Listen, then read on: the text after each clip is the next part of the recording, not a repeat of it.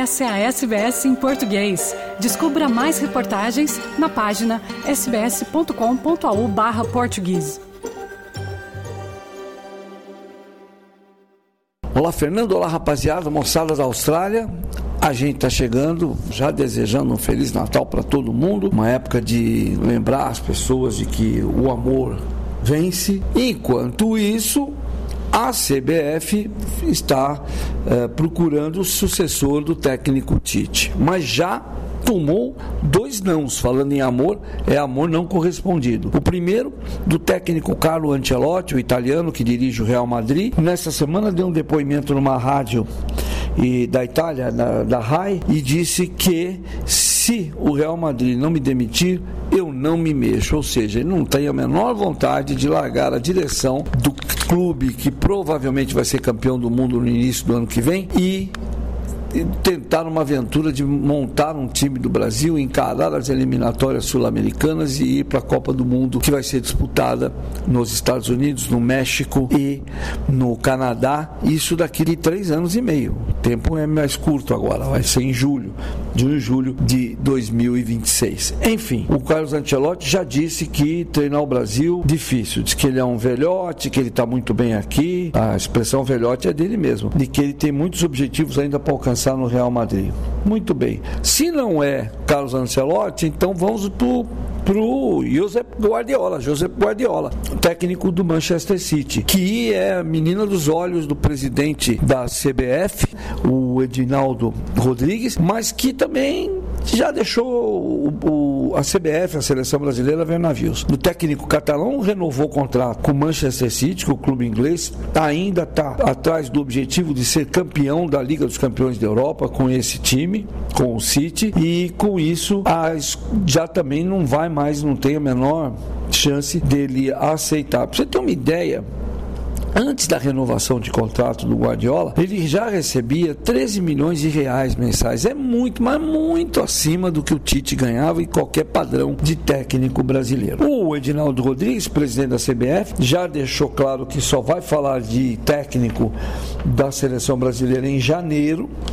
Agora, as notícias que, que, que, se tem sobre movimentação estão dão conta que está parado, porque com essa impossibilidade dos dois primeiros nomes maiores aí do, do, do, do mercado para treinador lá na Europa, agora ele tem que pensar. Cresce a possibilidade de ser o português Abel Ferreira, que dirige o Palmeiras, mas também vai ter que conversar, porque o Palmeiras tem dinheiro e não, tá, não parece estar disposto a liberar o Abel Ferreira. Uma outra questão que tem que ser levada em consideração é que tanto o Ancelotti quanto o Guardiola e também o Abel Ferreira, eles não têm experiência de direção de seleção. Dirigiram clubes até agora. O Abel, inclusive, com uma experiência em clubes bem menor que a do Guardiola e a do Ancelotti. E não só tem é diferente, porque eles trabalham com clubes no dia a dia, montam suas equipes com treinos diários, jogos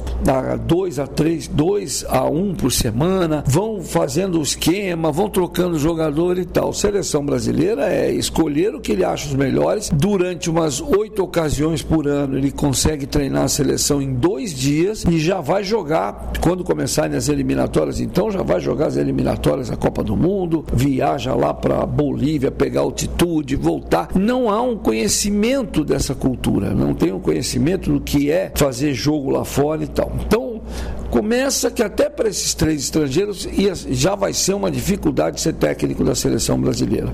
Teriam que ter, por exemplo, algum auxiliar brasileiro que pudesse ajudá-lo com orientações e tal. Aí aqui no Brasil, os outros dois nomes que se falam é o Dorival Júnior técnico campeão da Libertadores pelo Flamengo, mas que foi demitido do Flamengo depois disso. Demitido não, o Flamengo não renovou o contrato e já chamou, contratou outra equipe. E o técnico Fernando Diniz do Fluminense, que é uma experiência de risco. Ele é um treinador que tem uma maneira de ver futebol, monta seus times. Na verdade, não tem nenhum título de importância ainda no Brasil nem fora, mas fez o Fluminense, por exemplo, no último Campeonato Brasileiro, jogar o futebol mais bonito do Campeonato Brasileiro. Era um time que jogava bonito, com jogo de aproximação, muita, muito giro dos atletas, passes curtos. É muito bonito de ver. Mas também quando perde, perde feio. Então, Tem que ver, é uma aposta que tem que ter muita paciência para a turma é, ver o resultado do trabalho. E também nunca se foi testado o Fernando Diniz dirigindo times uma vez por mês por dois, três dias. É a mesma situação desses estrangeiros. Enfim, continua um mistério. Quem vai dirigir a seleção brasileira no próximo ciclo até a Copa do Mundo, lá na América do Norte?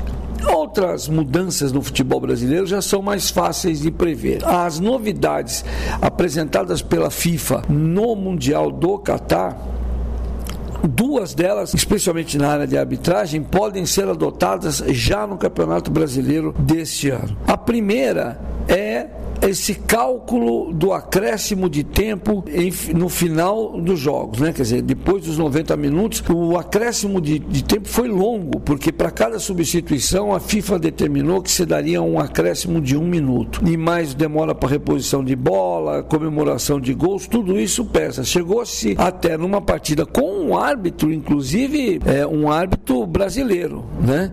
O Klaus, que chegou a dar 14 minutos de, de prorrogação no primeiro tempo e 13 minutos no segundo tempo. E foi grande, mas enfim, é isso. O Rafael Klaus, é, aqui no Brasil, virou motivo de piada porque ele fez uma prorrogação somando os tempos, mas a FIFA diz que sim. E o, o chefe da arbitragem brasileira, que é o presidente da comissão de arbitragem da confederação, que é o Wilson Luiz Seneme, um ex-árbitro, ele diz que há uma tendência de adotar essa, essa mudança, mas com um cálculo um pouco mais ajustado. Vem aí é, tempos extras de 6 a 7 minutos. Deve ser isso que vai acontecer. Outra coisa, o o CNM contou ah, em conversa comigo por telefone que o presidente da CBF, o Edinaldo Rodrigues, ficou muito interessado em usar aquele sistema de impedimento semiautomático que a FIFA usou nos 64 jogos da Copa do Mundo. É interessante, resolve logo, já tem uma arte diferente que já mata ali a, a qualquer dúvida se, por exemplo, né, é, o jogador com deu, deu é, posição, é, deu condição para um outro atleta fazer gol, na diferença estava no bumbum. Quer dizer, é bem preciso e muito curioso e rápido. O presidente da CBF já pediu para o CNM para dar uma olhada quem é que organiza esse sistema, quem, qual é a empresa que faz isso, desse impedimento semiautomático, quer saber preço e para ver se ele consegue adotar no Campeonato Brasileiro e também na Copa do Brasil. Mas ele já avisa o CNM, que é o chefe da arbitragem, que isso é um dinheiro alto, porque vai exigir 12 câmeras a mais ao redor do campo, além das câmeras de televisão que já tem. Né?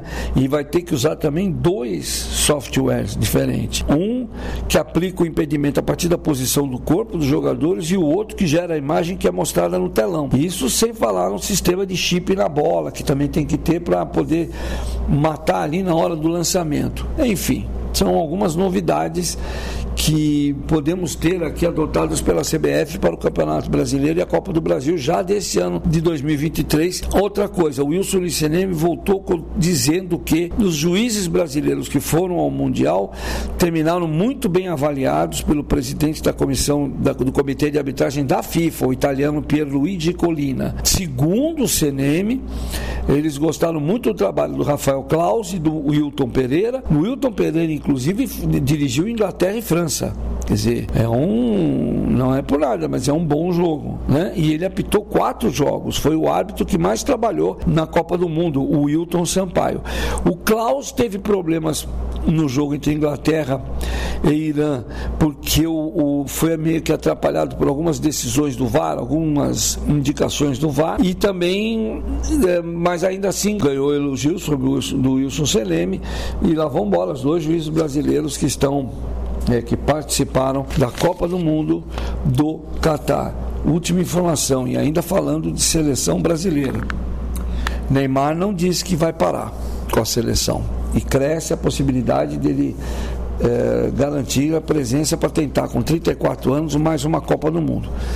Vamos ver. Eu até acho que dessa vez ele fez uma Copa do Mundo boa, ele foi atrapalhado por uma lesão logo no primeiro jogo, mas enquanto jogou, ele fez uma boa apresentação e fez um gol extremamente bonito no jogo em que o Brasil foi eliminado contra a Croácia.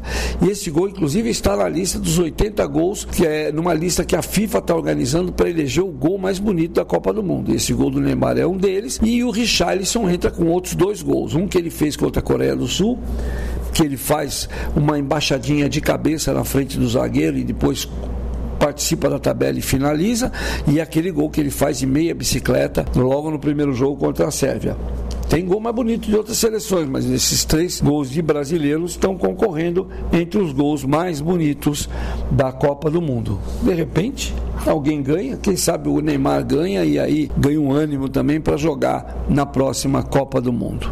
Bom, semana que vem eu volto, vamos falar um pouquinho da temporada de 2023 e torcendo para que tudo dê certo, né? Vamos caminhar para um ano novo bacana.